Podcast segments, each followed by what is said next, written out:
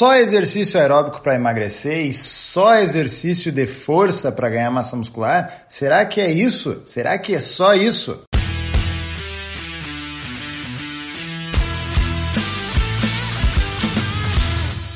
Fala pessoal, aqui é Karen Hills. E eu sou o Rodrigo Constantino. Esse é mais um episódio do podcast Conexão Saúde Performance, o podcast que estreita caminhos entre a sua saúde e a sua performance. Então, é, hoje, em meio à turbulenta semana aí dos 14 dias de desafio Cardio Força, viemos aqui gravar para vocês esse assunto que é que rola muito mito, rola muita conversa, mas é, muitas dúvidas ao mesmo tempo, né, Rodrigo? Isso.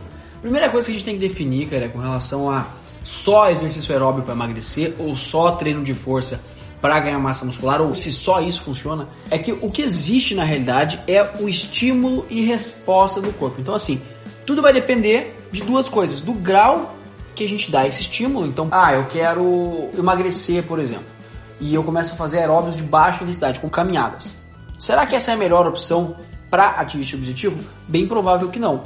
Da mesma forma como, ah, eu quero ganhar massa muscular, então eu vou fazer treinos de força, mas também de baixa intensidade. A gente vê que intensidade é uma variável bem presente em Cana. É verdade. Mas aí, com baixa intensidade, será que é a melhor opção? Também não vai ser. Por quê? Porque tudo vai depender do grau entre estímulo e a resposta que a gente vai ter. Exato. Como tu comentou aí, caminhada para Exerc... Como exercício aeróbico. Sim, é um exercício aeróbico, só que é de baixa intensidade. Assim como vou dar um exemplo aqui, talvez o pessoal fique um pouco bravo, Pilates. Pilates é um exercício que é caracterizado por força, trabalha flexibilidade, enfim. Mas em termos de ganho de massa muscular, ele vai ter pouca ou baixa influência, assim, comparado a um treino de musculação clássico, né? Então, é, depende muito do estímulo, depende de quem está recebendo esse estímulo e depende é, de, do que eu quero melhorar. Por exemplo, se eu quero melhorar na corrida, eu vou fazer, eu vou trabalhar a minha parte cardiorrespiratória correndo. Eu quero melhorar no treino é, básico, é, levantar mais carga em alguns exercícios, eu vou trabalhar mais direcionado àquilo, por causa da especificidade. Então, se eu quero emagrecer, Basicamente, eu não posso me deter a só uma coisa. E se eu quero ganhar massa muscular, existem as melhores formas para eu chegar naquele ponto, mas eu também não posso só me deter naquelas coisas. Outro ponto que a gente tem que observar bastante, cara, é o estágio que a pessoa se encontra. Então, assim, eu vou dar o exemplo de duas pessoas e a gente vai debater sobre isso.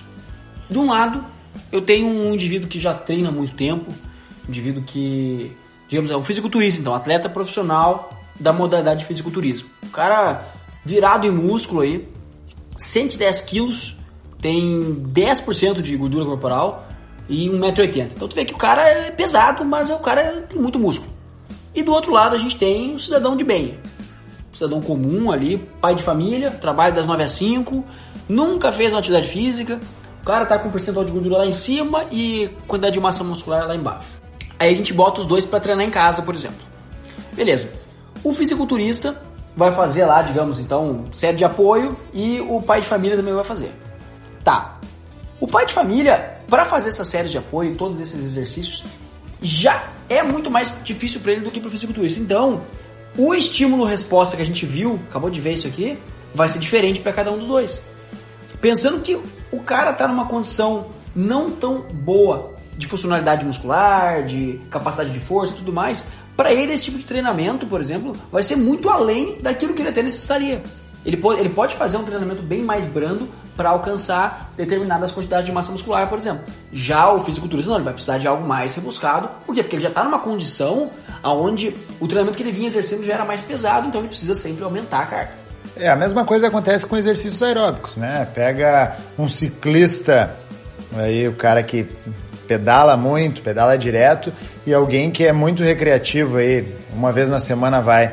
Uh, com certeza, o desempenho que ele vai, vai ter e, e ser proporcionado, assim como também o que ele precisa fazer para ter melhores resultados, vai ser muito diferente. Então, qualquer mudança de estímulo e qualquer estímulo para quem uh, tem um nível mais baixo de, de condicionamento é, já é grande coisa, né? Inclusive, vamos supor aí se o ciclista que pedala muito de vez em quando, ele vai fazer uma subida aí em alguma faixa, possivelmente ele fique todo dolorido. É, questões musculares também sejam bem influenciadas e entra até questão possível ali de, de, de massa muscular, né? Então, é, dá muita diferença em saber quem que a gente está falando. E acontece muito também com o que a gente vem trabalhando ali, que são os treinos em casa, né?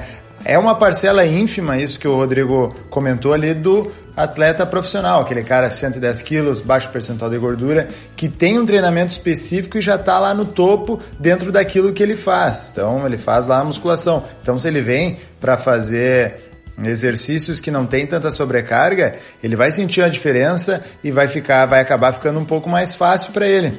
Agora, a maior parcela da nossa população, e mais da metade da, da população brasileira, tem sobrepeso, é caracterizada por trabalho todo dia, tem seus filhos, tem seus afazeres, então um exercício em casa faz muita diferença sim e consegue estimular tanto através de, de vias aeróbicas ou de é, treinamento de força, tanto o emagrecimento quanto o ganho de massa muscular. Outra coisa também, cara, a gente pode pensar é o seguinte: a gente sempre tem que separar, tem de ser extremista sempre. Separar aquilo de uma, uma forma que ou é o melhor método do mundo para tal coisa, ou não funciona nem um pouco. A gente tem que classificar só dessas duas formas, como se não houvesse um espectro de possibilidades entre esse 8 e 80. Né? E o que acontece é que é o seguinte: tá, vamos lá, botar o melhor método da história para a gente conseguir ganhar condicionamento aeróbio. O que, que é? Uma atividade aeróbia de cunho 100% puro, assim. Então, vamos dizer uma corrida, uma natação, um ciclismo. Essa é a melhor atividade que a gente tem para ganhar condicionamento aeróbio. Beleza, agora a gente pensa em musculação. Será que a musculação ou treino em casa, ou cross, ou funcional, não vai dar nada de, de condição aeróbia? Depende. Depende muito. Se eu utilizar um método, por exemplo, de circuitos, um método mais rotativo nos exercícios, ah, com certeza eu vou conseguir ter um ganho de condição aeróbica. É tão bom quanto o de do treinamento aeróbio puro? Não, não vai ser tão bom. Mas ele vai ser satisfatório. Ele vai ser bem melhor do que não ter ganho nenhum. E a mesma coisa se diz sobre ganhar massa muscular, treinos de força e coisas do tipo.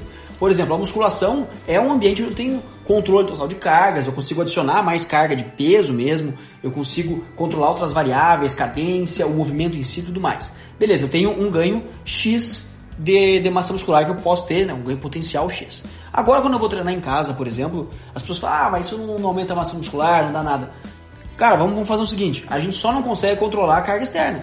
Em alguns casos, na maioria das vezes a gente consegue sim. Então, assim, ó, a gente vai, por exemplo, fazer um treino em casa.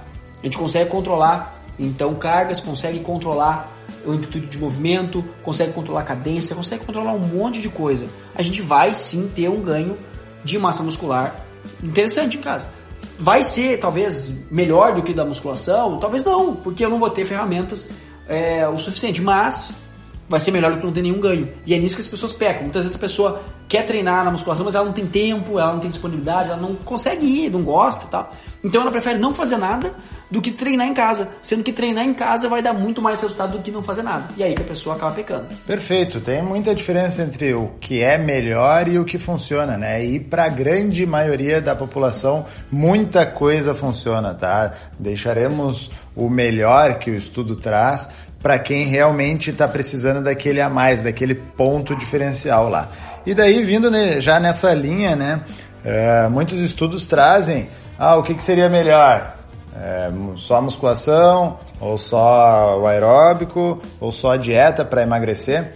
E daí, falando em emagrecimento, né, o que a gente tem é que, claro, o emagrecimento ele é dependente é, muito da nossa alimentação, mas os resultados, a maioria dos resultados trazem que a conciliação entre eh, dieta, cardio, né, exercício de cunho aeróbico e mais o treinamento de força é o ótimo para que a gente gere esse emagrecimento. Só que o emagrecimento ele tá ligado também, o emagrecimento saudável ele tá ligado ao ganho de massa muscular. Então também dieta, musculação e também o exercício aeróbico acaba ajudando no ganho de massa muscular também. Tá, então vamos definir agora o que é exercício aeróbico, o que é exercício que trabalha mais a força. Vamos definir isso aí, cara. Tá, primeiramente é importante a gente saber que é uma sobreposição de coisas, tá? Então nenhum exercício é somente aeróbico, nenhum exercício é somente anaeróbico. Existem exercícios que têm uma característica maior. Então, por exemplo, a corrida tem uma característica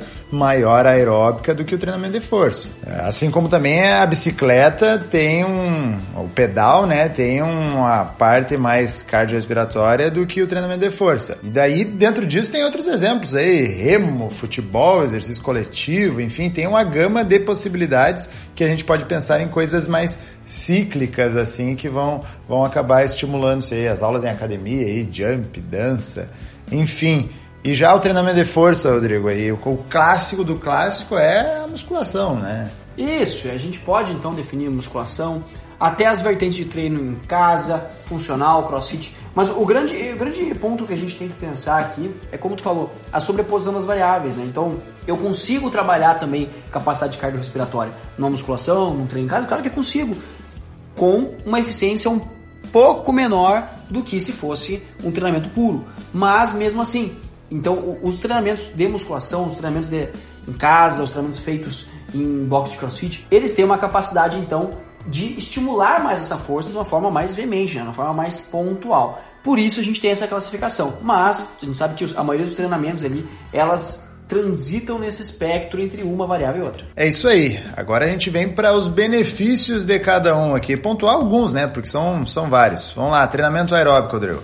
Bom, treinamento aeróbico, então, acho que um dos grandes pontos é fazer uma melhora na tua capacidade cardiorrespiratória e cardiovascular. Então, assim, ele acaba levando a maior e melhor trânsito de sangue pelo, pelo corpo todo e, por consequência, então, jorrando mais nutrientes e oxigênio, potencializando sua recuperação e fazendo com que essa troca gasosa funcione de forma melhor. Outro ponto também que a gente tem que observar com o exercício aeróbio é a melhora da sensibilidade à insulina.